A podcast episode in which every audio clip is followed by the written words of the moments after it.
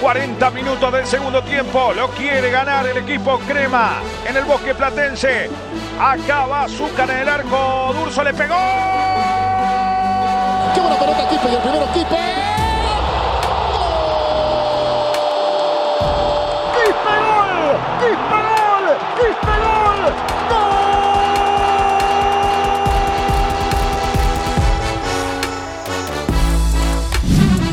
Dos soles 50, pues imagínate, y uno feliz.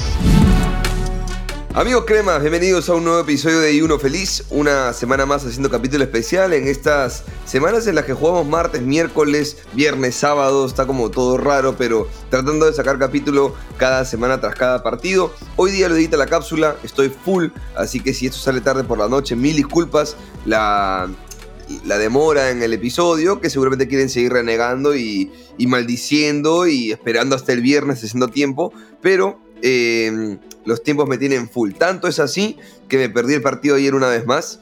Y nada, para hablar un poquito de lo que fue esta derrota 1-0. Estamos obviamente con Jonás, como siempre, hermano. ¿Cómo estás? ¿Qué hay gente? ¿Cómo están? Eh, un poco molesto, ¿ah? O sea. Un poco molesto. ¿Sabes qué? Es lo que, lo que hablábamos la vez pasada. O sea, el resultado no es el peor. Igual te, te vas como con La forma. de fastidio, ¿no? La forma. O sea, pasó con Suyana, ¿no? Como con Suyana te pasa que gan- ganaste y dices, puta, pero ¿cómo no metimos 10 goles más? A ver. Cantolao te pasa que estuvo chévere el partido, puta, goleaste, pero terminas con un autogol, pudiendo hacer más goles, eh, con Urruti fallando el penal. Y, y ayer me pasó un poco lo mismo, o sea, más allá de que, digamos, creo que muchos, yo no, ¿ah? y tengo, tengo testigos de que yo no, pero en la reunión en la que vi el partido con un grupo de amigos, varios, antes de que empiece el partido, firmaban el, el 1-0 abajo para regresar vivos. Y yo no te firmaba eso, pero sí soy consciente de que es un resultado que no te que no, cierra la llave. Claro. No cierra la llave. Pero lo que, o sea, lo que sí cierra la llave es que no patees al arco. Pues. De acuerdo. Te pregunto antes de que sigas con eso. ¿Cuántos partidos sientes tú que hemos terminado con sensación positiva? Yo recuerdo Cristal y recuerdo el partido del Sudamericana aquí con Santa Fe. No, el de, el de Goya saca también, que lo empatas al final. Ok. Estabas 2-0 abajo y lo empatas al final. Además, Después sí- un 2-0 con un Goiás que, que como que... No es que se encontró los goles, pero no es que te pasó por encima, ¿no? Es como Exacto. que... No, pero, escúchame, pero yo quiero, quiero intentar ser ju- justo en el sentido de que siento que siempre, o sea, el de gimnasia ya lo terminaste ganando. Pero el de gimnasia te, te lo encontraste, ¿no? O sea... No, pero, pero no importa, pero terminaste el partido con sensación positiva, Sí. ¿no? O sea, vas a Argentina y hay que ganar como sea. Con Y tuvimos, ¿no? Tuvimos un par, tuvimos de un par de, de- de situaciones generadas, o sea... Sí, hubo o más sea, un, un tú a tú, hubo más... a se sintió más mí- parejo. Yo, yo lo que siento es que a, a Fossati hoy lo sostienen dos cosas. Que si tú haces un análisis no de lo último, sino general, tiene, tiene un balance por lo menos equilibrado. No sé si positivo, pero equilibrado al menos. Y lo otro es, estás a puertas del centenario y cambiar de entrenador sería jodido. Salió el rumor, no, no sé si hacemos bien, no sé si hago bien, porque estoy haciéndolo yo, en, en mencionar esto y darle crédito a, a un rumor solamente, que, que de repente solo por desestabilizar, pero salió un rumor de que ya habría un técnico con el que se habría arreglado para el centenario y decían que era Gareca. Yo la verdad no creo que sea así. O sea, más allá de si me gustaría o no, si le gustaría el hinchado o no, yo estoy convencido de que de que adentro es Fossati hasta que hasta después del centenario, por lo menos. Ah, habrá que más, ver, hermano. Es más, te, te digo una- un dato así para cagarnos de risa. Ayer, después del, del partido, la gente estaba muy enojada con Fossati por el planteamiento y todo, cosa que vamos a discutir en un toque. Pero yo les decía, ¿saben qué pasa? Que en algún momento tenemos que generar estabilidad, porque es un escándalo la cantidad de entrenadores que hemos tenido. Y me decían, no, que ese... Y hablábamos y yo decía, huevón, Alemania, que yo sé que es otra idiosincrasia y demás, pero en la historia de su selección solo ha tenido 11 entrenadores. 11 entrenadores. Y, y- y alguien saltó al toque a decirme, no, creo que fue loco micrófono, que saltó a decirme, no, pero huevón, pero no puedes comparar selecciones con, con equipos. Y yo le decía, pero revisa las demás selecciones. O sea, si no quieres compararlo con equipo, revísalo con selecciones. Es claramente un- una excepción, es rarísimo, ¿no? Escúchame, son pocos los procesos que uno ve que realmente perduran en el tiempo. Está Como bien, pero- Ferguson, Wenger. Ahora, en la U, escúchame, revisamos, pero nos metimos. Invito a la gente a entrar a Wikipedia a ver el anexo de entrenadores. Weón, hay años en los que tenemos seis entrenadores, weón. O sea, claramente es un escándalo y está mal, pero eh, hemos hablado antes y no siento que tengamos que darle demasiadas vueltas, weón. Hoy, donde todo es crisis, el entrenador que va a permitirse tener un proceso va a ser el entrenador que consiga a corto plazo un título. Y chao. Sin eso, No, pero, pero espérate, pero, pero eso es bien complicado porque según eso, si Fossati no gana este año, chau. Y centenario de cero, no es lo que yo haría, pero es lo que no- naturalmente pasa. y incluso considerando el centenario, yo creo que el- la cuota centenario cambia un poco la cosa. Quizá, quizá, pero... mm, Además, eso, ojo, ah, sigue siendo un año que con malas sensaciones eh, venimos compitiendo mejor que años anteriores. Sí, mi, mi problema pasa puntualmente porque si Fossati, o sea, por ejemplo, a Comiso yo no lo soporté durante su época, su, no sé si era tercer periodo. Creo que sí, ¿no? Tercer, ¿La final con Cristal ha sido tercer periodo o segundo? sí, sí, sí. Tercero, ¿no? No sé, weón. Ni sé, no importa. Bueno, Creo que segundo. no lo soportaba de antes y el que pierda una final fue argumento suficiente para que se vaya. Mi problema con No, Fossati, pero no fue, no, fue, no fue solo perder la final. no pues, pero es que no lo soportaba de antes. Ah, fue un argumento para ti, dices. No, no, no. A, a yo no lo soportaba en general porque yo no veía Ya. una idea de juego que se trasladaba a. Pero fue el argumento único y suficiente para decir, listo, compadre. O sea, llegaste a la final, pero- la perdiste, chao. Pero no fue el único, weón. No, no fue, yo creo que no fue el único. ¿ah? Ese, ese torneo gana el Apertura, que además lo gana relativamente tranquilo. Y después el Clausura lo juega tan mal que UTC nos mete 6. Sí, claro. Ya, pero ¿por Ya. qué se sostiene? No, pero, pero, digamos era difícil, ¿no? O sea, digamos ya estabas metido en la final. Por, eso- por eso se sostiene. Y al perderla es argumento suficiente para decirle, chao, compadre, ya, arma tu maleta, te vas. Ya, ya, ya. O sea, tú dices porque no se le sacó antes a pesar de que había argumentos. Había argumentos para sacarlo, pero no lo sacaste. Ya, ok, ok. Ya, ya Con te, ya seguí a mí me pasa ahorita que yo estoy muy preocupado por el tema visitas. Todo lo que sea fuera de Lima es bien pendejo. Es bien pendejo. Por ahí compartí la. Pero tú sabes, que, tú sabes que yo no lo siento así. O sea, lo- o sea a ver, espérate. No, espérate, espérate. Lo, lo voy a explicar bien porque objetivamente tienes razón. Pero yo no creo que sea un tema de visitas. ¿De qué crees tú que es un tema? Yo creo que hay un tema bien grave de terquedad y necedad en algunas decisiones del entrenador y su cuerpo técnico. Y también creo que tiene que ver con que muchos de los partidos que se ganan, se ganan a pesar de eso. Porque tienes quizá un nivel técnico individual más elevado que el resto. Es que no lo tienes. No, sí lo O sea, tienes, no seas pendejo. No, no sé, weón. O sea, a nivel local, tiene- claro que lo tiene weón. jugadores, tiene jugadores muy, muy, muy bajos.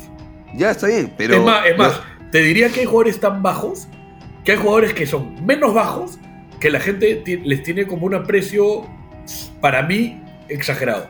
Ya, pero estás hablando, estás comparando con jugadores de la U. Pero cada semana nos sentamos aquí a decir qué malo Cantolao, qué malo Suyana, qué malo este otro. Entonces terminas ganando porque no juegas contra la gente que está a tu nivel, pues, porque tienes individualmente eh, jugadores que para el torneo local son superiores al promedio técnico de los demás. Ya, Pero- ok, ok. Weón, yo, n- o sea, son 12 partidos fuera que no sé si es eh, solo Fossati, ¿no? Creo creería que por ahí hay uno o dos que, que no, pero 12 partidos fuera de Lima, de los cuales ganaste dos.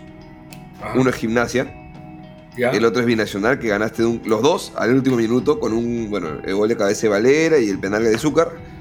Empataste dos con Garcilaso y con Cienciano. Curiosamente, Cusco nos está yendo bien porque con binacional ganamos en Cusco. Cusco en nuestra casa, dices. Cusco nuestra casa. Y después perdiste con Comercio, equipo de mierda. Perdiste con Manucci, te hiciste expulsar jugadores. Perdiste, bueno, empataste con. No, ya dije eso, eh, el empate. Perdiste con Alianza Atlético, te hiciste expulsar jugadores. Goiás, lo perdiste de visita, eh, podría pasar. UTC de visita, Cajamarca, altura, perdiste. Santa Fe, visita, lo perdiste. Ahora- Huancayo, altura, perdiste. Corinthians, perdiste. Eh, Es que a eso voy, o sea, a ver, como digo, objetivamente tienes razón porque la estadística es clarísima. Es pésima. Pero, pero no es lo mismo, no es lo mismo la derrota en Sullana que la derrota en Goiás. No, no, no lo son. No lo son. Me- Estoy de acuerdo. me- a eso- por eso digo que yo no sé si es un tema de visita. A ver, sí creo que es difícil cuestionar lo importante que es el público de local. O sea, claramente hay un apoyo que, que le suma algunos puntos a que el equipo tenga otra motivación, otras ganas, otro empuje.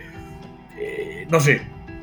No, no digo que eso gane el partido, digo, puta, claramente ayuda. El otro día en el Nacional contra Cantolao de visita éramos locales.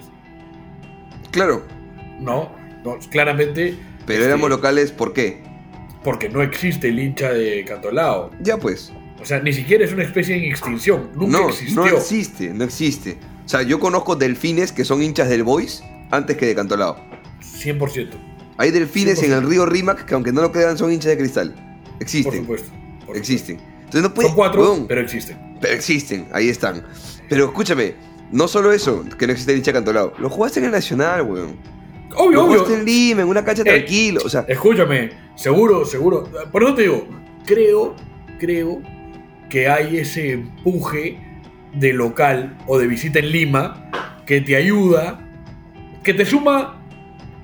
O sea, si, si el jugador juega 6 puntos, te ese partido, lo, ese, ese, juego- ese partido lo va a jugar por lo menos 6.5, por lo menos. Ya, te la doy. ¿Ya? Ahora, lo que a mí sí me parece que es gravísimo, eh, no grave, gravísimo, es el tema expulsiones. O sea, De yo creo que si, si revisemos cuántos partidos hemos perdido por expulsiones, deben haber más de 5. Cinco partidos, dices tú. Por lo menos 5 partidos. Ok, Y estás hablando, 5 partidos son 15 puntos, hermano. ¿de acuerdo? En este momento, mientras tú sigues argumentando, Mira, yo voy a ayer- buscar la información directa. Mira, ayer es uno. Ayer el es de, uno, sí. El, el de Colombia es otro. El de Colombia es otro, exactamente. Eh, en Colombia expulsan a Ureña. No, a Cabanillas, a no, Cabanillas. a Cabanillas. Al minuto 12, sí. El, el otro es claramente el de Suyana. El de Suyana fue escandalosísimo. Nos votan a 3. Contra UTC también lo pierdes por una roja. Ahora, ¿Ves? la roja es al minuto 74 y el gol viene antes, ¿no? Así que no necesariamente. pero, pero te quedas sin opciones, pues. Eh, Claro, pero digamos, no es que lo pierdes directamente por eso. ¿Sabes Contra? Municipal lo ganaste a pesar de la expulsión. Claro. La, la Eh, expulsión es la última jugada del partido. Sí. Contra Garcilaso lo votan a, a Nelson a los 50 minutos. Venía siendo un buen partido. Terminas empatándolo porque, claro, te quedas con, con 10 en Ya. Cusco, que es nuestra Pierde casa. dos puntos. Pierde, Pierde dos dos puntos. puntos. Contra Manucci, dos expulsados, ya los recordamos, Ureña y Benedetto, este, lo pierdes. Contra Alianza, en su momento, teníamos. eh, ah, no, expulsaron a Zambrano para ellos al, al final, al 97. Y ya. Cinco, cinco o seis partidos. Por eso digo, o sea, claramente hay un tema. Y además, ojo, también es importante que se repite quiénes son. eh, y también hay un tema de, obviamente, de- del entrenador. O sea, es raro, todo, todo es raro. O sea, empieza a pasar lo de Companucci en el sentido de que cuesta entender ciertas decisiones. Yendo al partido de ayer, sigo sin entender por qué Romero no tapó contra Cantolao. No porque ayer haya hecho un mal partido, solo simplemente no lo entiendo. Luego a mí me parece, creo que Murrugarra lo hace bien, pero Murrugarra hasta hace tres partidos estaba borrado. ¿Me entiendes? Claro. Entonces ahora lo pone, ok, válido porque se da cuenta y intenta un cambio y demás. Ahora Murrugarra venía jugando bien y metió a Barco, que yo creo que no solo no lo necesitabas, o sea, creo que no era el cambio Barco, sino que creo que lo terminaste exponiendo. O sea, ahora sí la gente no tolera más a Barco. Sí. O sea, ahora sí hay un, hay un ensañamiento con, con él. Creo. Creo además que la gente ya le perdió la paciencia por completo a Cabanillas. Creo que lo de Cabanillas, Pero si ayer Cabanillas entró faltando un minuto. sí, sí, pero igual he visto gente comentando sobre que para qué entra, que por qué, que esto. También he escuchado gente que dice que Cabanillas debió arrancar. Eso también es verdad. Eh, Es que, es que más allá de, de qué dice la mayoría, la gente está inestable, pero la gente está desesperada, No, pero espera, ávida de la gente, triunfos. la gente está inestable porque el equipo es inestable. De acuerdo, de acuerdo. No. Pero es que, y el equipo va a estar en inestabilidad hasta que no campeonemos. Entonces a mí me parece Pero, bien pendejo lo de Fossati en el sentido de que eh, es una apuesta o un riesgo muy grande. Yo confío en los procesos y yo apostaría por un proceso. Pero si tienes un torneo local, a ver, todos estamos de acuerdo que más allá del chiste que decimos que compren pasajes para Montevideo y demás, este, obviamente la prioridad es campeonar el torneo local. Porque campeonar el torneo internacional, la verdad es que si no le ganamos a UTC en Cajamarca, se tienen que pasar muchos milagros de forma consecutiva para que consigamos un resultado positivo jugando en Colombia contra un grande de Colombia o en Argentina contra un grande de Argentina y también- demás. Y- pero, pero para mí lo, lo- lo grave de todo esto es. Yo no entiendo a Fossati en, en el punto de que, ok, cuando él es local y quiere ser protagonista, tiene una idea muy instalada que es esta formación y mucha presión, ¿no? Mucho físico, mucha intensidad, ir encima del rival, no dejarlo respirar, eh, generar muchas ocasiones de gol, eh, con los, los dos carrileros bien abiertos, ¿no? Es- Esa es un poco la idea, bacán. Ahora, tiene una idea que cuando está ganando, cuando va de visita, es, es como retroceder mucho, pero con la misma formación, con los mismos jugadores, con la misma... Entonces, y, y- en tres días después. Entonces no, no, no le encuentro sentido. Porque muchos de los partidos que has perdido o, te los han empatado es por eso, es por guardarte. Bueno, ayer, más allá de... O sea, no sé, no, no, no he visto la estadística, pero no pateaste al arco ayer. Hubo dos tiros al arco, weón. O sea, no, no, no pateaste, weón. ¿No? Yo, honestamente, como hincha de, de lejos, sin ser entrenador, no entendí por qué ayer jugó Ruti. Ah, no, no. O sea, me hacía más sentido Herrera, Rivera, no sé, Calcaterra, todos me hacían más sentido que Urruti. Mm, pucha, en esa no te lo doy porque eh, primero que de Herrera te cagas todos los días, uno. Y... No, no, no, pero te digo, pero te digo como idea, ya, pues pones dos torres. No sé, pues que no salgan los centrales, puta, llenar de pelotazos. Creo que O Urruti, sea, como, o sea, i- como idea no le entiendo. Ya, eh, lo que yo puedo entender o puedo tratar de interpretar es que primero que sabemos varios que las canchas de Brasil dicen que son más grandes. Más Sí. grandes, más rápidas y hay, hay mucho más que correr. Desde ahí, Urruti te va a aportar mucho más en traslado de recorrido, que ya tienes menos porque no tienes a Pérez Guedes que Herrera. Uno. Y dos, tú que te acabas de quejar ahorita de que no pateas al arco, que es cierto, tuvimos un tiro al arco, cinco disparos en total, uno al arco, dos fuera, dos bloqueados. O sea, ni siquiera una acción, ¿no? Este. Urruti finalmente también tiene un poco eso. Urruti tiene intentar, Pero patear, no- no- acabar una jugada. Entonces, no, no, no, pero no se asocia, pues, ¿me entiendes? se asocia. Porque ayer, pero- ojo, ayer eran los dos delanteros, no había medio campo y todos los demás atrás era. De acuerdo, pero desde que no se asocia, tiene sentido. pues. Porque ¿qué te vas a asociar si tu estrategia es me tiro con siete atrás y los dejo a los dos arriba? Ahí no hay para asociarse, ahí hay para arréglenselas, a ver qué sale. No, te- O sea, honestamente no, no la veo, ¿ah? O sea, yo Es un planteamiento yo, raro. yo pensé que era, o sea, pensé antes de ver la alineación que era Herrera Valera, llenar de pelotazos las que se puedan y a la mierda. Pensé que esa era la idea. Me hace Pero- más sentido que sea Urruti que Herrera. Sí, sí, va- válido, válido. Pero al final, no sé, o sea, me, me- jugamos muy equipo chico ayer. Muy equipo chico, eso sí escuché. Yo estaba en ensayo, gente, yo entré a ensayo a las seis y media de la tarde y estuve pendiente del partido sin, sin poder verlo eh, al inicio. Y en estas barritas, en estas, este, como que te dicen, ¿no? Intensidad de ataque o quién tiene la- el protagonismo del partido. Era un monólogo que yo escribí en el grupo que tenemos con Jonás y con Loco Micrófono. Escribí, o gente que es, es un monólogo de Corinthians, ¿no? Pero pensando igual que nos estaban pues asediando y que era un No. 10 puntos de Romero, ¿no? Pero cuando vi el, el puntaje de Romero, vi tenía una, dos atajadas y fue como, "Bueno, ok, entonces está como, tienen la pelota, pero no hacen mucho. No, no, Este- eh, oh, escúchame, es que es, es un partido raro porque no fue un rival que te mató, no tuvo muchas chances claras. Igual si yo fuera hincha de Corinthians me querría matar porque jugaste contra un rival que no, no, no- o sea, no intentábamos tener la pelota, weón. Salvo un pasaje a la mitad del segundo tiempo que la tu- tuvimos como minuto y medio. Puta, nunca, ¿me entiendes? Era, era bien a la mierda, ¿no? O sea, era... Te entiendo. Y, Y, y- y- y en ese sentido, por ejemplo, yo creo, yo creo que de aquí en adelante Flores es un cambio seguro, nos guste o no, nos parezca bien o no, eso va a pasar. Lo de Barco no lo entendí. Veo mucha gente diciendo que Barco tiene responsabilidad en el gol. Yo creo que no tiene la culpa, creo que es- algo mejor pudo hacer, como creo que pudieron hacer algo mejor Corso. Quizás alguno de los centrales más, no sé. El gol es un golazo, weón. Es, es- es, weón. Entró Renato Augusto, que estaba de suplente, que sí, pero puta, es- tiene dos mundiales encima, es un recontra crack y nos recontra bailó. mira, estando, estando Fonchi, este, habiendo estado en el programa y demás, ahorita voy a hablar de él, quiero cerrarlo de Fossati. Sí creo que Fonchi tiene responsabilidad, creo que Corso también tiene mucha responsabilidad. Este, y creo que quien estaba con quien hizo el gol tiene responsabilidad. No sé quién es. Ahorita revisamos la jugada, pero eh, siguiendo lo que tú dices de Fossati, que, que es raro cómo plantea afuera y que hay terquedad y demás, esa terquedad me preocupa.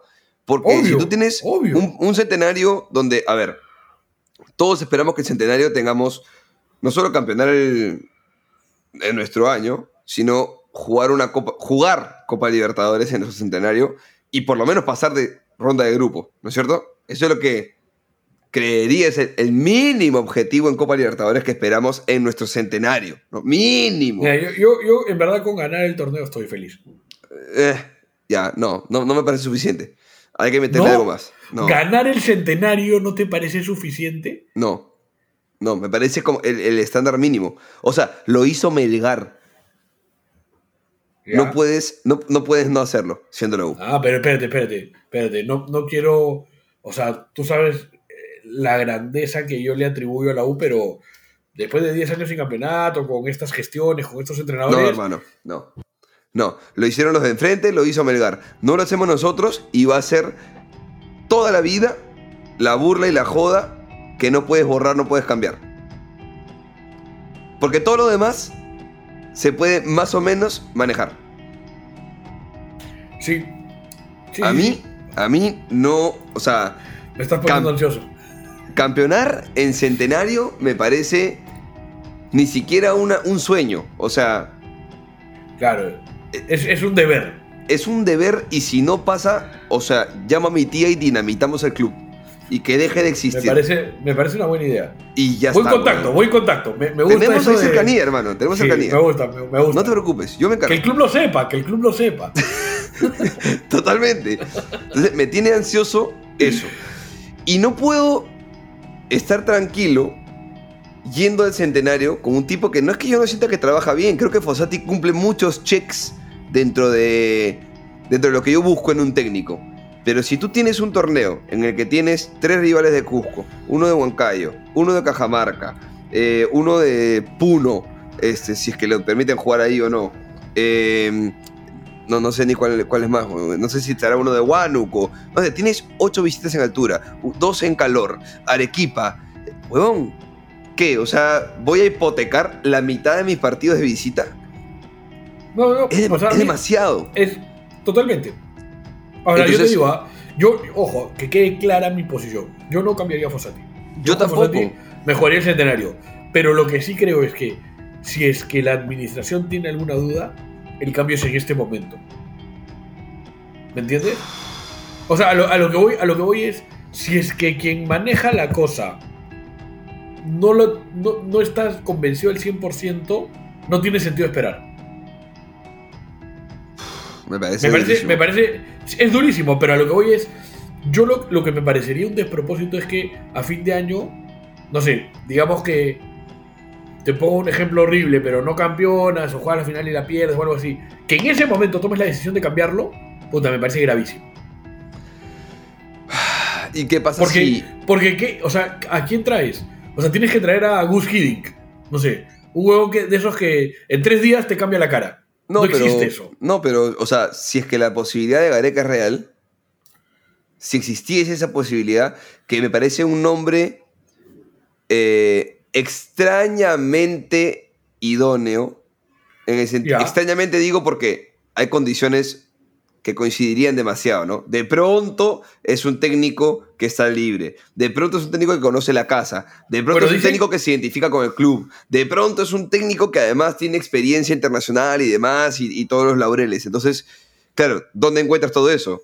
Salvador Capitán no ha campeonado nada desde que se fue.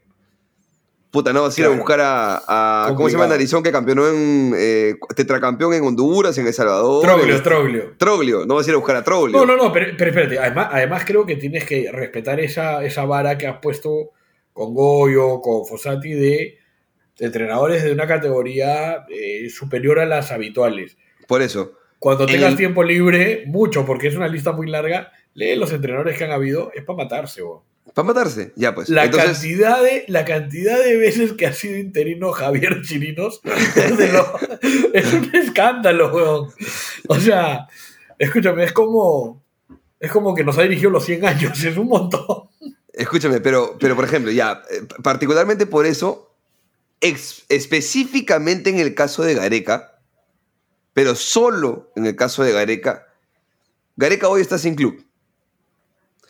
Digamos que esta suposición que dices tú que has leído por ahí de un tweet, o sea, que puede ser cualquier, O sea, un bot. Yo tengo entendido que a principio de año, cuando se va con Panucci, hablaron con él y, y sé que Alianza también. Ok, O sea, sé que hablaron con él. No, no sé hasta qué punto, pero ent- obviamente dijo que no, a los dos. cl- claramente, claramente. ¿no? Ahora, Ahora, de repente lo que él no quiere es, habiendo ganado tanto a nivel selección, a nivel país, coger solamente uno de los dos que divide al país. También pero- es razonable esa parte. Pero, ¿no? ah, pero ya está, ¿no? ¿Cómo, ¿Cómo no te escuché eso último? O sea, ya es, ya es crema. O sea, así como puede haber gente que te diga, Paolo, el máximo goleador de la selección, es de Alianza. Y nunca jugó en Alianza. Ha choteado a Alianza. Y etc, etc. Pero la gente dice, es de Alianza. Gareca es de la U. O sea, es Yo- el Tigre Gareca. también- Tiene garra crema, Tigre Gareca. Ya está, weón. Gareca es de la U. Yo también creo. Yo también creo que Gareca es de la U. Pero entendería que no quiera venir ahora. Me parece un reto interesante decirle, tienes un centenario y historia por hacer. Ahora, entiendo lo que dices de, claro, de repente no se quiere meter en una bronca o ganarse enemigos en un país donde todos lo aman y, y ya está.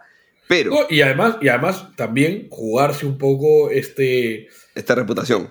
Sí, ¿no? Claro. Pues se fue a Vélez y, y perdió un poco de reputación de que, que tenía muy bien ganada, ¿no?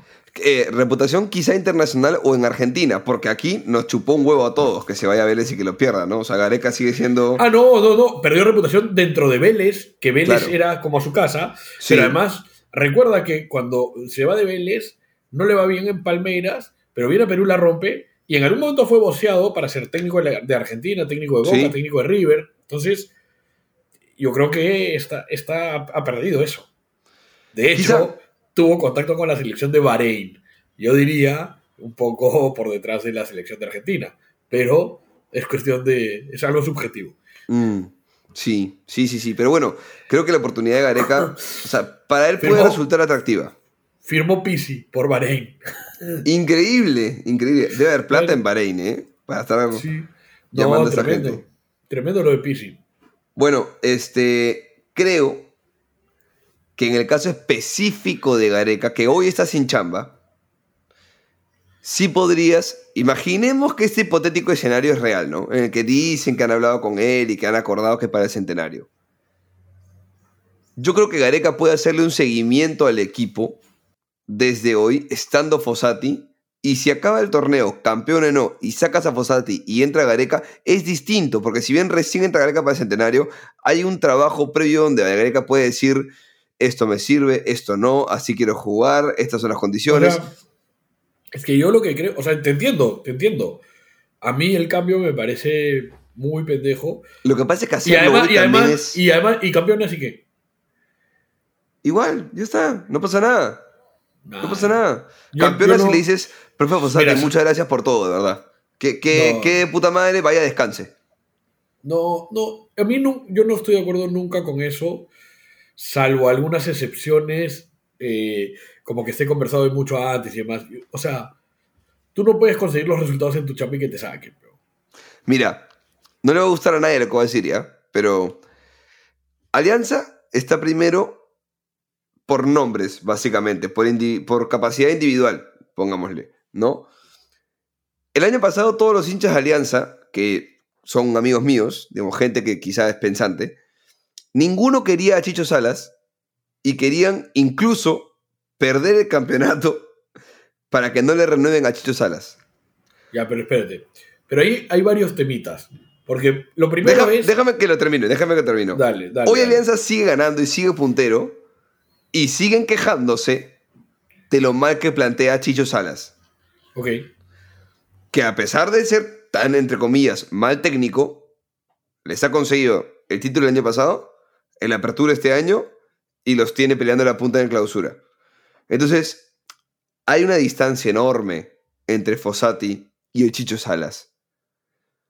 Pero para mí, haber sostenido al Chicho en su momento porque campeonó, no es pejón. Porque tú sabes que, que tienes una posibilidad mejor afuera. Yo no estoy de acuerdo. ¿Tú estás de acuerdo con que Chicho Salas es... Desarrolla, desarrolla. A ver, lo primero es. Creo que es justo decir que Chicho Salas es inmensamente mejor entrenador de lo que todos esperábamos. Ok, ¿Está bien? ok. todos pero porque- pensamos, todos pero- pensamos, o sea, pensábamos lo peor. Exacto, tú esperabas nada, pejón. De, de- de acuerdo, de acuerdo, de acuerdo. Pero escúchame, ha pasado muchas veces en la U y en Alianza esperar nada y que se confirme esa nada. Ok, ¿De acuerdo? ok. ¿No? Eh, lo otro es, yo creo que el error no es sostener al Chicho Salas, sino el error es... Conformar ese una- plantel. Exactamente. Tienes una dirigencia absolutamente embriagada de poder, eh, totalmente irresponsable, engreída, eh, poco elegante, con muy poca clase y con nulo criterio que para Chicho Salas le trae jugadores que ellos mismos saben de qué pie cojean. No lo digo solo por Cueva, lo digo en general, lo digo por varios jugadores, pero encima, por ejemplo, están contentos, inflan el pecho de que se hagan públicos los montos millonarios que pagan, sabiendo que el Chicho Salas nunca en su vida ganó algo así. ¿Se entiende? Es complicado, porque hay que hacerse cargo de jugadores que ganan ese dinero. Es decir, tú imagínate que mañana tú estás a cargo de un equipo en el área de, no sé, de comercial de una empresa, pero sabes que te trajeron a los dos mejores vendedores de la competencia y ganan cinco veces más que tú. Es jodido. Puede pasar. ¿Se entiende? Por Sí, comisiones, por lo que sea. Pero, ¿no? ¿Quién es este mequetrefe para darme a mí órdenes? Ok, y creo que es válido lo que dices. Ahora, Pero- ahora espérate, espérate. Dale. Es una, es una posición bien jodida porque tú dices la lógica, ¿no? Bueno, hermano, ya veo, ok, me traigo a Zambrano, traigo a Cueva, traigo a todos estos. No voy a dejar a, al Chicho Salas, le encuentro un puesto. Lo, lo- o digamos, que forme parte de. de- Por, por- por ejemplo, ¿no? O sea, yo eso te lo entiendo. Creo que, a ver, en un mundo en el que vivimos, que es tan dinámico, sobre todo en una industria como la del fútbol, puta, tienes que asumir las consecuencias buenas y malas de, de- de tus decisiones. Entonces, yo también siento que, y esto es una opinión personal, que Alianza en general, no digo el 100% de hinchas, pero sí muchos hinchas, se han aburguesado después de que esta dirigencia cuestionable desde la ética y la moral consiguieron resolver el tema del descenso y gastar estas fortunas y ahora creen que bueno, no sé, ¿no? Un equipo que, por ejemplo, en su momento pues despidió en dos patadas a Miguel Ángel Russo, que decidieron no bancar a ciertos jugadores. O sea, ¿me entiendes? Yo siento que hay, hay un... Hay un en Alianza hay esto de disfrutemos lo que dure porque esto no va a durar mucho. Te entiendo. Pero. Ahora. Ahora, creo que si sacas a Salas mañana, la gente de Alianza celebra. Sí. Creo que Salas lo sabe. Creo que es inmensamente injusto. Repasemos, repasemos a todos los entrenadores que lograron el quino, que lograron la mayoría de edad y que lograron este, el récord histórico en Copa Libertadores. Y viene Salas y campeón el torneo local y rompe la racha en Libertadores. Y tú me dirás, no, pero es el plantel. Puede ser. Yo no diría que el Chicho no tiene nada que ver, pero. No, no, nada que ver, no. Pero, como dijiste tú en su momento, puedes encontrarle un puesto o puedes de alguna manera decir, oye, ¿sabes qué? Puta, respeto tu chamba, pero si tu contrato se acaba, sabes que tu contrato se acaba, weón, y encuentro algo mejor. Pero mira, Comiso, Comiso es, creo que coincidimos todos en que es un impresentable. Como diría el Puma Carranza, un carcoso. ok. ¿no? Pero estamos hablando del tipo que salió campeón, te metes en la historia. Sí, Pues, y le diste me- o oportunidades, sea, eh, weón. No, no, no, no, no. A lo, a lo que voy, a lo que voy es, en general, yo creo que hay, hay cosas que, más allá de si te gustan o no, si estás de acuerdo o no, te parecen bien o no, o sea, sí, o sea, hay cosas que en el fútbol que son así.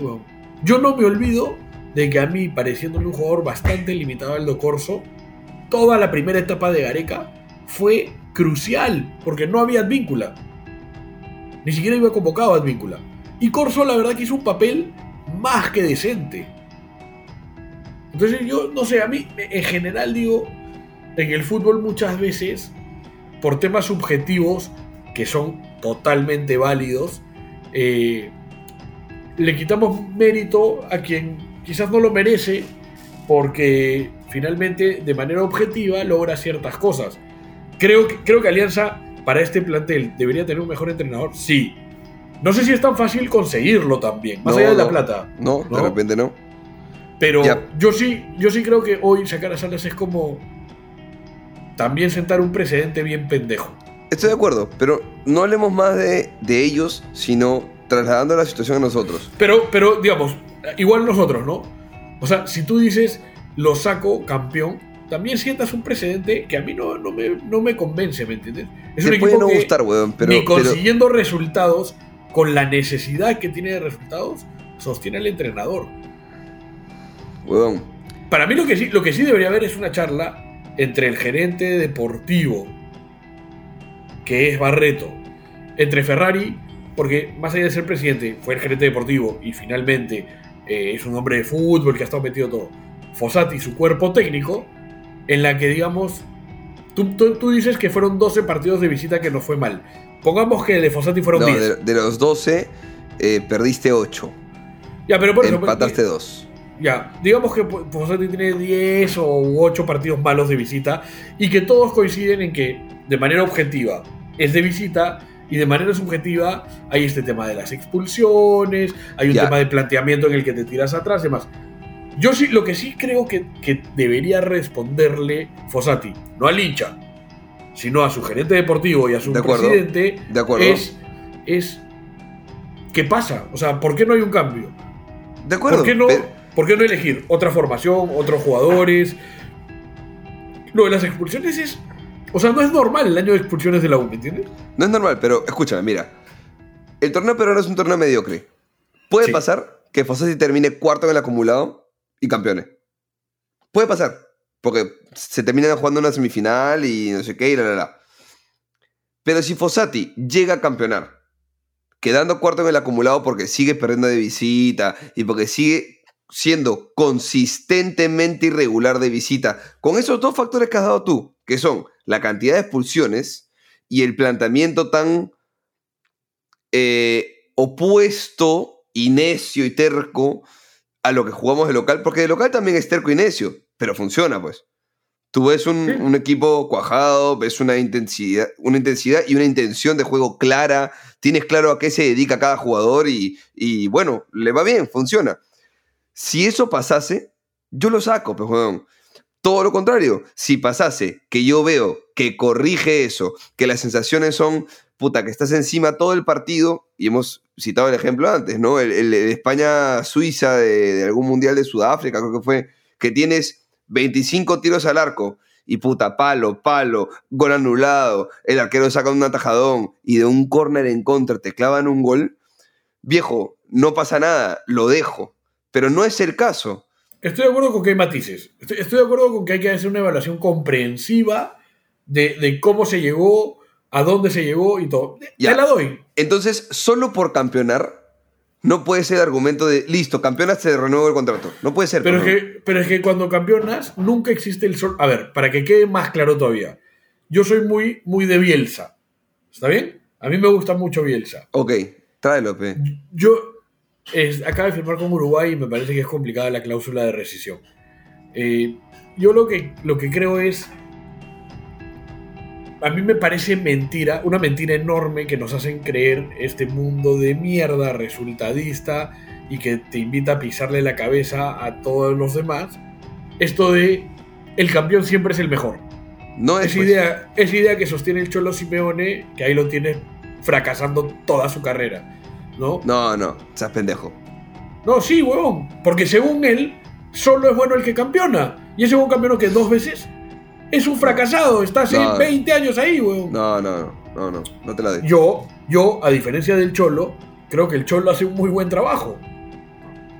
Me- pero ¿me entiendes? ¿Me, me sigues? O sea, que, que Él, tú- él es el que sostiene que solo el campeón vale. A mí eso me parece ridículo. De acuerdo. Yo no creo, yo no creo que el Elche en España tenga objetivos de ser campeón. Yo creo que si este año Boys salva el descenso, el objetivo está cumplido. O sea, creo que cada institución tiene, de acuerdo a sus circunstancias, economía, plantel y demás, diferentes tipos de objetivo.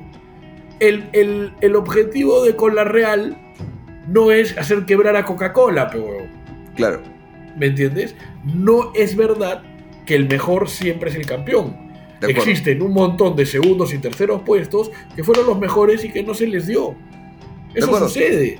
De acuerdo. ¿no? Entonces, me parece bien que tú propongas esta evaluación, como te digo, en la que evalúes una serie de factores, cómo se da, que por qué no. Ahora, tampoco es verdad que el campeón solo sea campeón porque ganó. Para ser campeón necesitas más que solo ganar. De acuerdo. ¿no? De acuerdo. Hay también. cohesión del grupo, eh, resultados importantes, no sé. Pero, pero si cada para, año. para mí, para mí la evaluación actual es qué está pasando, cuáles son los motivos por los cuales no ganamos en, en- en- de visita. Está bien. ojo, ah, no es lo mismo no ganar en Corinthians o en Goiás Eh. que, puta, que en Suyana. De acuerdo, de acuerdo. De acuerdo. Y, y en Trujillo, que ni siquiera es ni calor, ni altura, ni, ni pincho. Y perdimos con Manucci por cojudeces. Pero. A eso voy. Pero. A ver. Si el próximo año. El nivel de exigencia. O sea. Yo no voy a perdonar no campeonar. ¿De acuerdo? O sea- Entonces, 100%. Se tendrían que ir todos. No Ya, puede quedar ni uno. Pero no puede quedar ni uno. Cuando decimos ni uno es ni Ahmed Calderón. O sea, Ya, no puede quedar nadie. Ok, ok, ok, ok. Pero entonces, cada año empezamos diciendo que tenemos que reducir el factor riesgo y tratar de tener más certezas. Reducir el margen de error. El margen de error de Fossati hoy es casi 50%. Es casi juego local lo gano, juego de visita lo pierdo. Es muy pendejo. Es es que es muy pendejo, weón. Ya, pero por eso. Pero ¿qué, qué sucede? O sea, ¿qué- Ya, ok, evalúalo. Pero yo. No, yo- no, no, pero digo, evaluémoslo acá, o sea, así, de, de manera absolutamente superficial. Para mí las rojas son muy importantes. De acuerdo. Para mí no es importante el clima. Para mí sí lo ha sido. Ya, para mí no. porque creo que tenemos un nivel eh, técnico superior al promedio peruano en determinados puestos clave, pero que también cometemos un montón de burradas porque hay varios jugadores que también están en un nivel técnico o experiencia eh, baja, que Es que cometen digo, burradas. o sea, lo- es, es que a mí me pasa también eso. Yo creo que el hincha, en general, está sobreestimando a jugadores. ¿A, qué voy? Nos sucede a todos que esta, volatilidad que hay de que ganamos un partido, perdemos otro, de que Barco la rompe contra Gimnasia en Argentina y en Perú parece que no se ubica en la cancha, de que Carvalho tiene dos salvadas espectaculares, pero se come un gol. Todo eso hace que un día queramos al jugador, al día siguiente lo matemos, al día siguiente queremos que se case con nuestra hermana, al día siguiente queremos enterrarlo nosotros mismos, ya. Eso que también pasa obviamente con Fossati, con Ferrari, con Barreto y demás, porque como hinchas lo único que queremos es ganar, ya. Hace que no nos demos cuenta de ciertas cosas. Yo sigo insistiendo, por dar un ejemplo, Riveros es el mejor eh, central que ha venido en los últimos años del extranjero. Sí, ninguna duda. No es suficiente igual. La verdad es que pierde mucho. ¿Eso quiere decir que hay que sacarlo? No. Quiere decir que habrá que encontrar la manera en la que se exponga menos, juegue mejor, le busquemos, no sé, un compañero que lo ayude más. No sé, hay, hay maneras de solucionar. Yo lo que, lo que no entiendo es. Puta, no funciona esto, bueno, pero intentémoslo un partido más. Ya no funcionó dos partidos, bueno, intentémoslo una vez más. Y siento que todos los partidos son más o menos los mismos. Sí. Los mismos jugadores, la misma formación, la misma idea, la, la misma manera. Entonces, es muy complicado. Y además, lo que sí me queda claro, que ojo, ah, yo lo dije, yo quiero decir que lo dije el, el programa pasado, yo siento que Ureña, Valera y Polo han sumado en confianza y vienen mejor y demás, ya. Yo siento que hoy tienes muy pocos jugadores confiables. Porque ni Ureña ni Valera lo son. No lo son, pues. No lo son. correcto, correcto. Yo creo que Polo es confiable con la buena y la mala. Sabiendo hasta dónde te va a dar y qué sí te va a dar, qué no. Creo que Pérez Guedes, y ayer se notó muchísimo, es un tipo confiable porque te da un despliegue absolutamente desquiciado. Creo que después de eso no hay. Te Sí. diría que el tercero es Di Benedetto. Eh, Te iba a decir, te iba a decir él. Basándonos en que confiable o fiable es que hay cierto nivel de predictibilidad y Así consistencia en lo que juegan o rinden o hacen. Claro.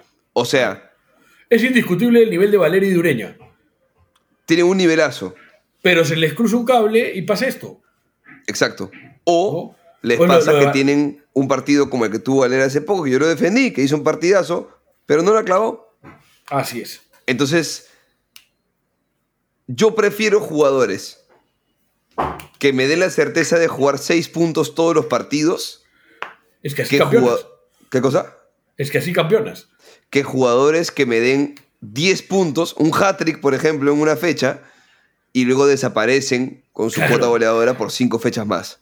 Exactamente. Eso eh, es menos fiable, Es- es, menos eh. consistente. Es regularidad. Exacto. Y finalmente, los grandes jugadores del mundo son los que precisamente son regulares con mayor consistencia en el tiempo.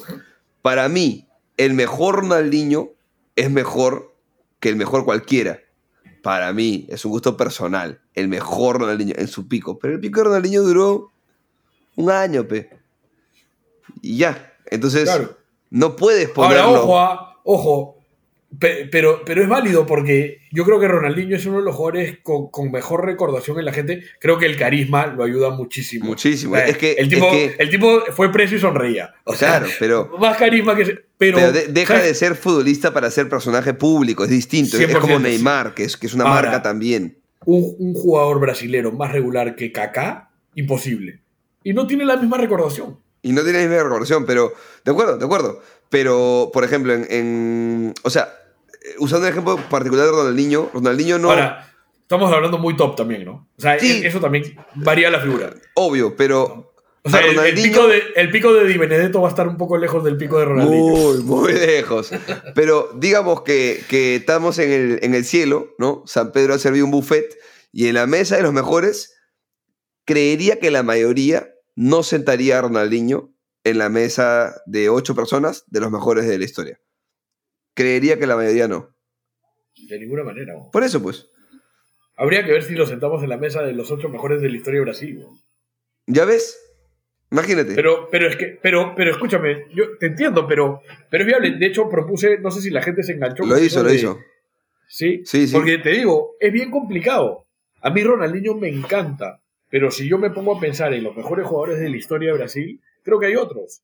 O sea, creo... Abajo, estamos hablando de Brasil también, ¿no? Claro. Ah, no, es, es- es también bien complicada meterte entre el top 10 de ahí. Este, Pero es que Ronaldinho Pero- podría haber estado. pero ¿no? seguro, seguro, sin duda. Pero te digo, por ejemplo, Kaká, que a mí me pareció un tipo descomunal y, e inmensamente más regular, creo que es, es- es menos recordado que Adriano o Robinho. ¿Me entiendes? Sí. Es No sé si jodida que. Robinho, ¿ah?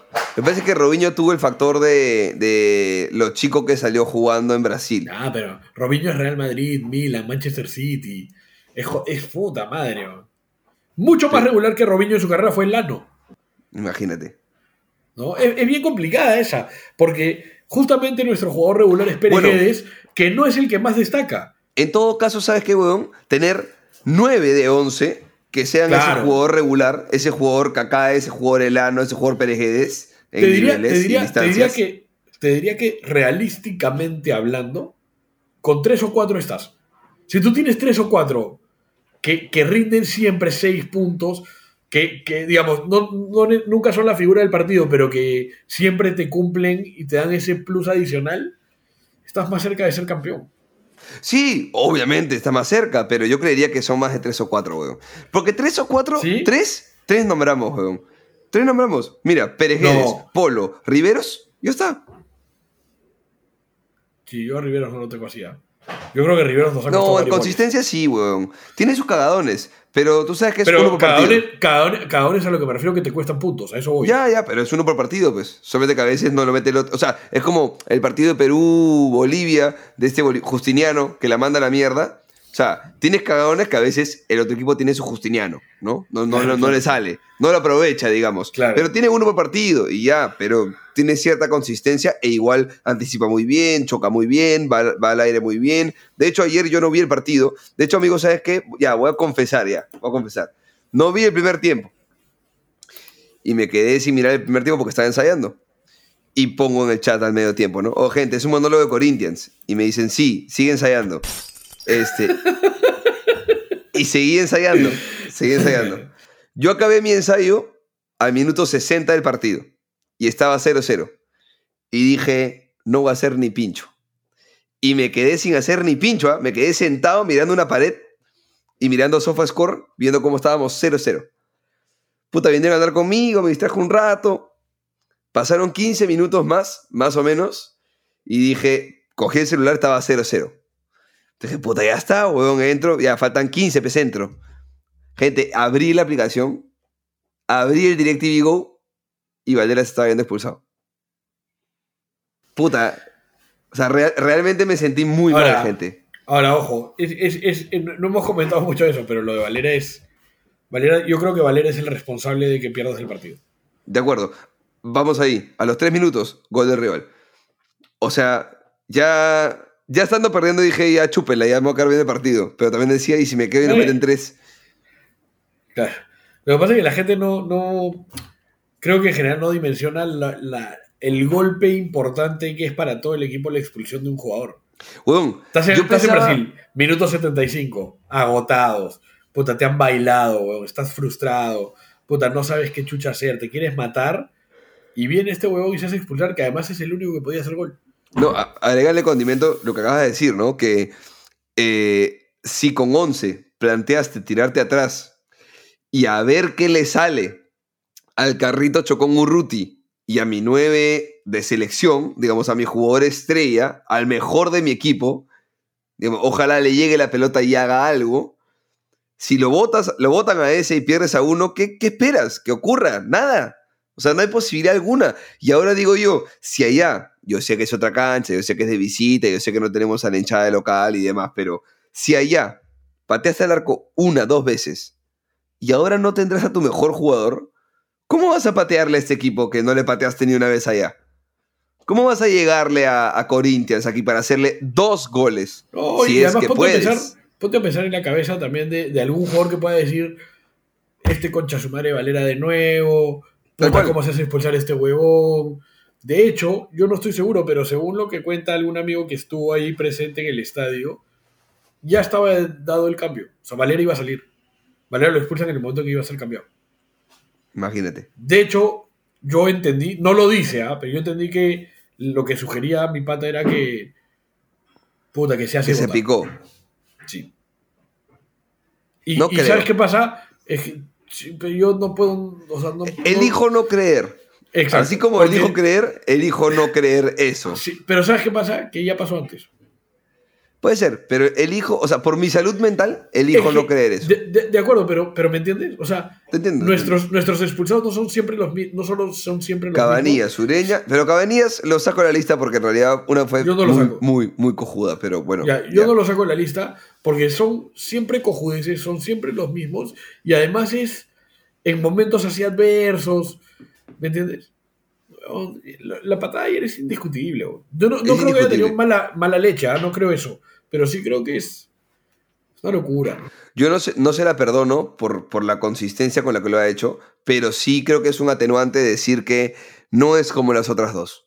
O sea, Yo, a, mí, a mí lo que me parece peligroso es que siento que hay gente, a ver, eh, el hincha, ¿no? por lo menos el hincha de la U, tiene, tiene como sus elegidos a los que ya les puso cierta cruz. Sí. Carvalho es uno, ¿no? Barcos. Yo otro. creo, que a estas, yo creo que a estas alturas Barco es otro. Creo que Cabanillas es otro. Mm, Y creo que Valera se la juega a poder ser. Y creo que eventualmente podría ser Fossati. Y creo. ¿Me entiendes? Yo siento que ya hay una parcialidad de la gente que tampoco tiene mucha paciencia a Herrera y a Calcaterra. Que tiene que ver efectivamente con lo que tú hemos hablado varias veces de, de la expectativa que tiene. De acuerdo. Ahora, complicado, ¿no? Sea, que ahí, a mí, a pesar de lo que me dice Loco Micrófono, yo sí, bueno, de repente estoy equivocadísimo, pero yo sigo sin ver lo de Calcaterra. O sea, no la veo. Ayer la tenía que meter. Hoy día salió que no, que era offside. Yo no sé si era offside o no, Eros ahí. pero esa, esa es la jugada en la que yo tengo que confiar en Calcaterra. Estoy de acuerdo. Eh, Porque si no, ¿qué le voy a pedir a Quispe? pe, a ver, era offside y lo iban a anular si hacía el gol. Pero tienes que hacerlo, hacer. Tienes que hacerlo, tienes Era- que, era- que poner la pinga sobre la mesa, tienes que decir al rival, oye, también juego, también puedo hacer daño, también te puedo cagar, este, puta, que te anulen el gol y salir a comerte al árbitro encima. O sea, tienes que jugar también en esos partidos. Es, es- hay que sumar todo. Entonces, eh, Y te digo, sí, o sea, no te digo que el gol estaba hecho, pero sí creo que no era difícil hacerla. es un tapadón también, ¿ah? Del arquero. Pero ¿cómo? Si estaba parado ahí, weón. 50 kilómetros mide el arquero, weón. Se la, se la tiraste a donde, a donde estaba, weón. No, creo O que es un tapadón fus- arquero. Pero si fusila, weón. En vez de intentar colocar, en vez de intentar hacer el gol, eh, se la saca encima, weón. Yo no sé, yo, yo no, En fin, en fin. no la veo. Este, y para cerrar, porque llevamos como 50 minutos y, y, y nada, tienen que editar esto. Este, a mí me da pena Barco porque, a ver, comete el error. Yo sí creo que tiene eh, culpa en, en la acción porque se desentiende un poco. Creo que Corso entra muy mal a marcar. E igual son tres marcando a un solo huevón y creo que no sé quién o sea, el delantero de Corinthians que finalmente hace el gol no estaba en esa posición cuando recibe la pelota. Se desmarca de su sitio, que no sé quién lo tiene, y si tiene que seguirlo o no, y encuentra la pelota solo. Ahora, Barco sí se desentiende la jugada. Barco mira, se activa, va a marcar, una vez que lo pasan, vuelve a caminar. Entonces, puta, me parece que sí eso es... Lo deja muy mal parado. Este... Me da pena por porque sé cómo es como profesional. Y me da pena porque además siento que siendo chico, con 20, 21 años, y con el perfil que tiene, es fácil agarrársela con él. 100%. Es fácil agarrársela con Barco, por la familia, por el apellido, por el blanquito, por lo que tú quieras.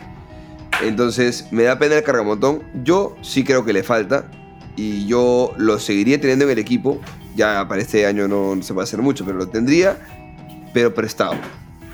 Yo, yo creo que le hubiese hecho bien que lo hayan prestado Sí, Pero además, co- co- o sea, con la mentalidad que él nos demostró que tenía de, oye, voy a ir para volver más fuerte, ¿no? O sea, de acuerdo. De acuerdo. Además, un- además que lo preste en un sitio donde, digamos, entre comillas, tengas asegurado una buena cantidad de minutos en Tal los cual. que gane horas de vuelo. Escuchen lo que le falta es, quizás lo que le falta es eso, ¿no? Horas de vuelo. Escuchen, escuchen el episodio con Barco. Hay un episodio con Barco, uno con Zúcar. Este, hemos invitado a más jugadores, pero solamente quieren venir los blanquitos porque se sienten cómodos conmigo. Los demás, no. Este, escuchen con Barco y escuchen lo, fuerte que es de la cabeza. Este, sabiendo lo difícil que fue su, inicio y cómo ha tenido partidos buenos. Entonces, me da pena porque sí comete un error y es responsable del gol que nos hacen en contra. Como son responsables otros más. Eso, es parte responsable. Es parte, no es solo No, suya, de- ¿no? no es suya, no es suya. No es suya exclusivamente. Entonces, puta, yo no mataría a un jugador que a todas luces, además, todo el mundo decía, ¿no? ¿Qué le ve Barcos o qué le ve Fossati a Barco en vez de Murrugarra? Bueno, Murrugarra está arrancando ahora.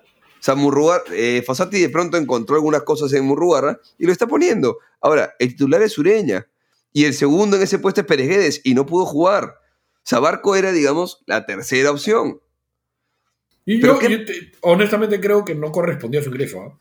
Está O sea, creo, creo que no, o sea, creo que no había que cambiar a Murrugarra en ese momento, pero creo que si lo cambiabas era por otro. ¿Por quién, por ejemplo? ¿Por Flores? Ahí. No, no, no, no, sé, no sé, habría, habría que haberlo visto. No, Flores entró por Urruti, pues. De segundo Flor- delantero, Flores, una vez más. Flores, Flores entra con, con Barco al mismo tiempo. Ya, y. Pero es que ¿quién más, weón? Si está Murrugarra. O sea, Calcaterra.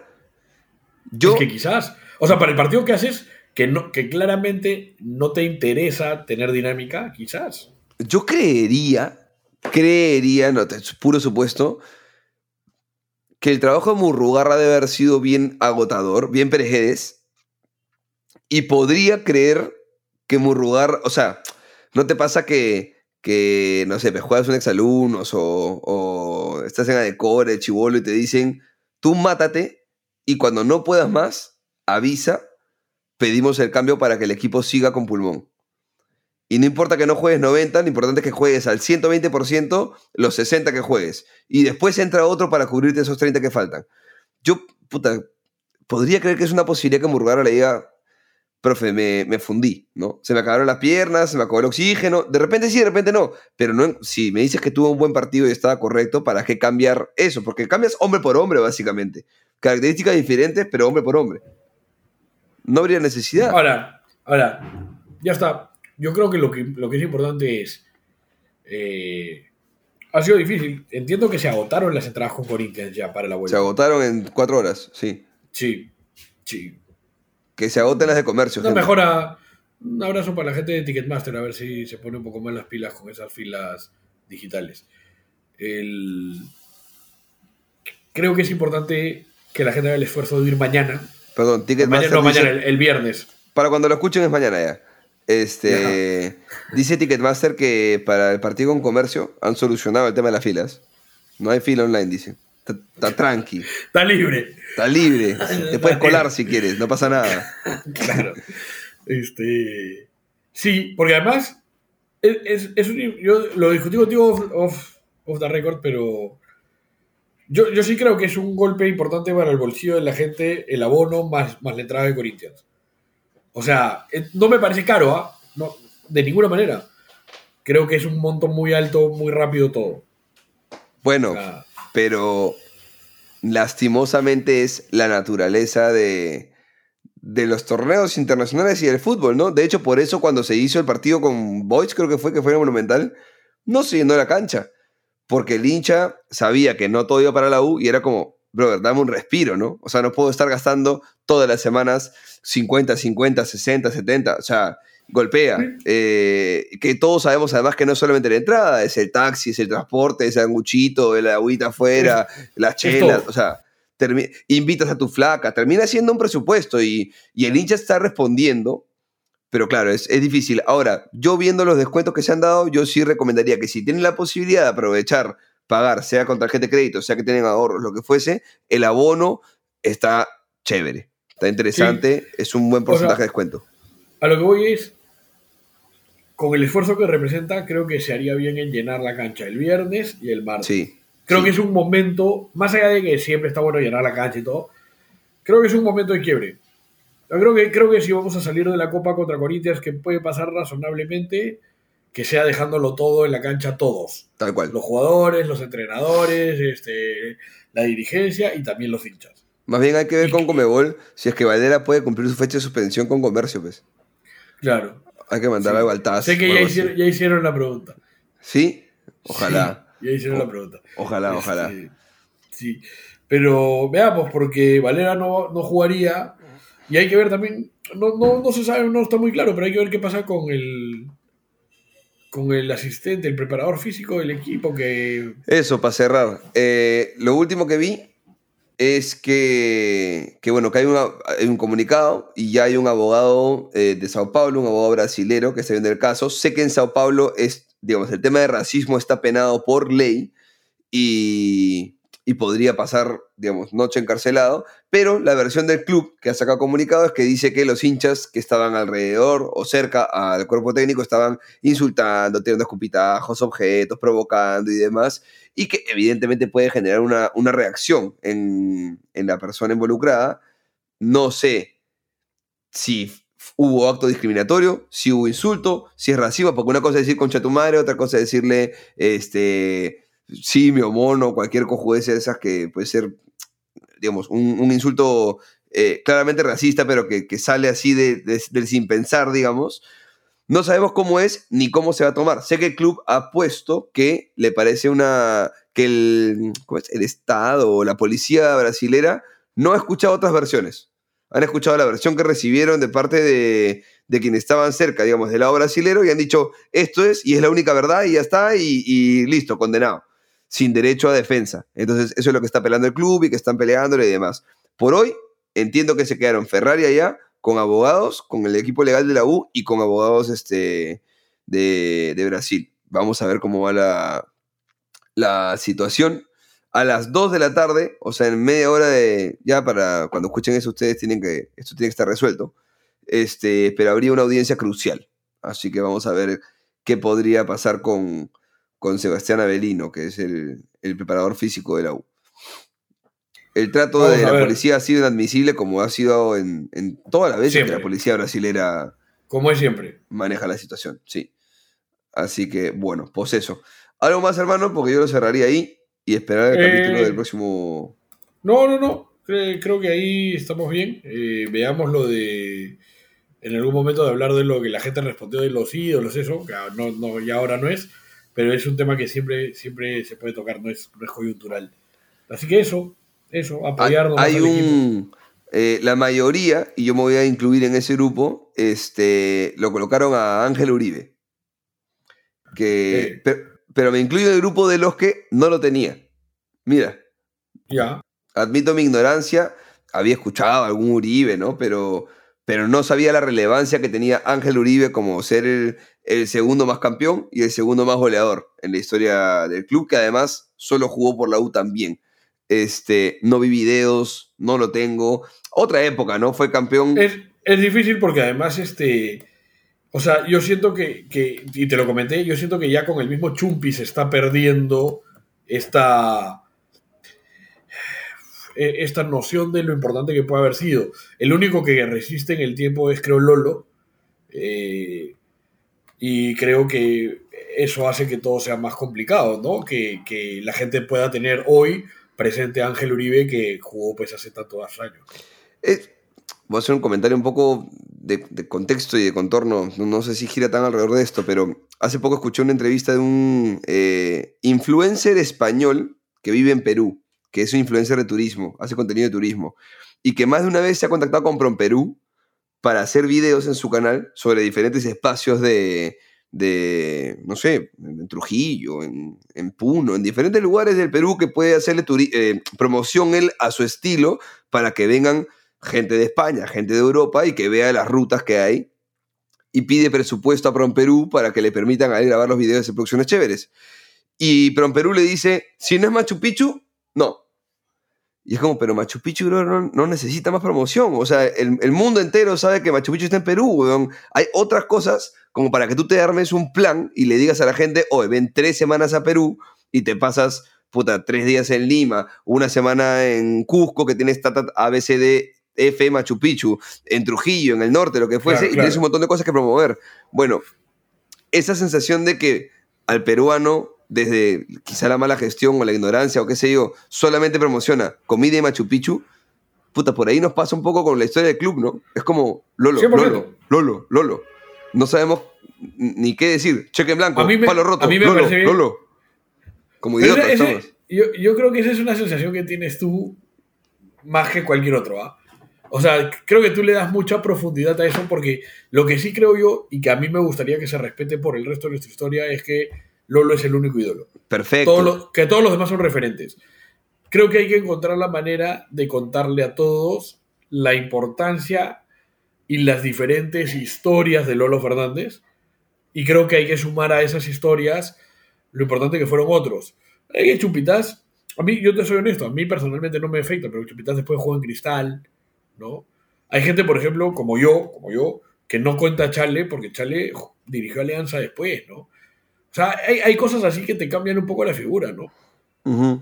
Para mí Esidio dejó de existir a pesar de, sí, a pesar de ser el goleador más importante que hemos tenido probablemente en la historia. Mira, la vez pasada entré a la página del club y si nos escuchan amigos del club, sería bueno que lo, que lo tengan. Un, mi hermano me dijo, oye, ¿tú sabes dónde puedo encontrar info de la U para un amigo gringo que ha venido, que quiere al estadio, pero que quiere tipo... Claro, conocer un poquito, conocer. mañas, Algo. Y le dije, weón, creo que en la página del club hay bastante. En la página del club tenemos noticias, partidos, calendario tal de posiciones, equipos, tienes al equipo, al, al, digamos, a todos los jugadores del masculino, el femenino y el futsal. Y en la, la sección El Club tienes historia y prensa. Prensa es solicitud de entrevistas. E historia tienes... Puta, ¿Por qué, no algo... estamos, por qué no estamos escribiendo ahí en solicitud de entrevistas? Deberíamos, ¿no? Para pedirle a, a Ferrari. Este, tenemos una línea de tiempo con algunas fotitos. Está bonito, está bien hecho, pero es, solo es una línea de tiempo. Con fundación, partidos históricos o importantes, los títulos y demás, pero ahí, ahí acaba. Productos, tienda crema, socios. No hay una galería o una portada de Lolo. No hay. eh, entiendo que era en Uplay, quizá, el contenido de documental de Lolo, documental de los, joti- de los Jotitas de la Libertadores Sub-20, este, de algunos momentos importantes. Pero, ¿por qué no hay palmarés histórico, goleador histórico, estadísticas propias del club que digan, oye, Claro, como lo que haría la página de Wikipedia, digamos. tal cual, pero, pero bien hechecita, digamos. ¿no? Obvio, obvio, obvio, obvio. O sea, por ejemplo, yo siempre he estado tratando de buscar ahí entre cruzando datos de Soccerway, de Wikipedia, de SofaScore, así. No, ¿A además- cuántos goles está Rui Díaz de entrar en el top 5? Ade- Además, una huevada que debería hacer la U, que lo tendría que haber hecho antes incluso, es registrar material de la U, a nombre de la U, en entrevistas, ¿no?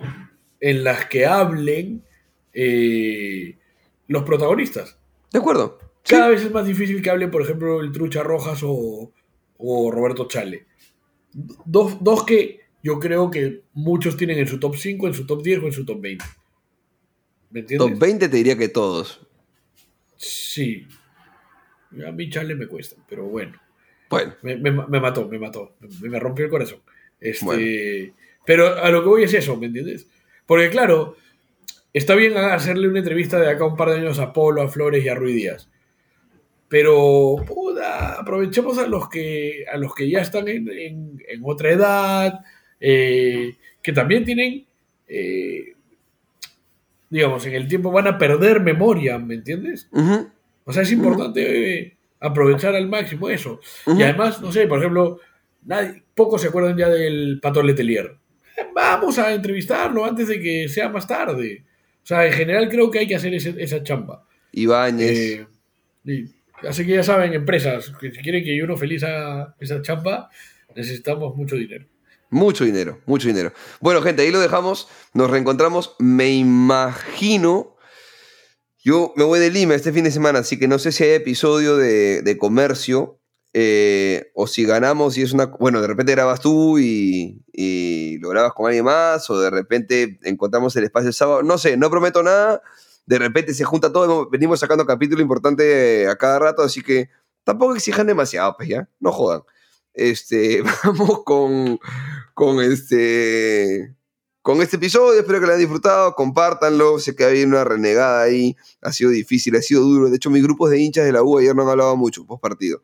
Había una sensación de, ah, de otra vez esta mierda. Pero bueno, esperemos que el martes, que ya está todo lleno, se den las cosas y que el viernes, ojalá, por lo menos 40.000 personas en la cancha. Por lo menos. Ahí lo dejamos. Gracias, gente. Que estén bien, Dale, U. muchachos. Nos reencontramos la próxima. Y dale, U. Chau. Chau.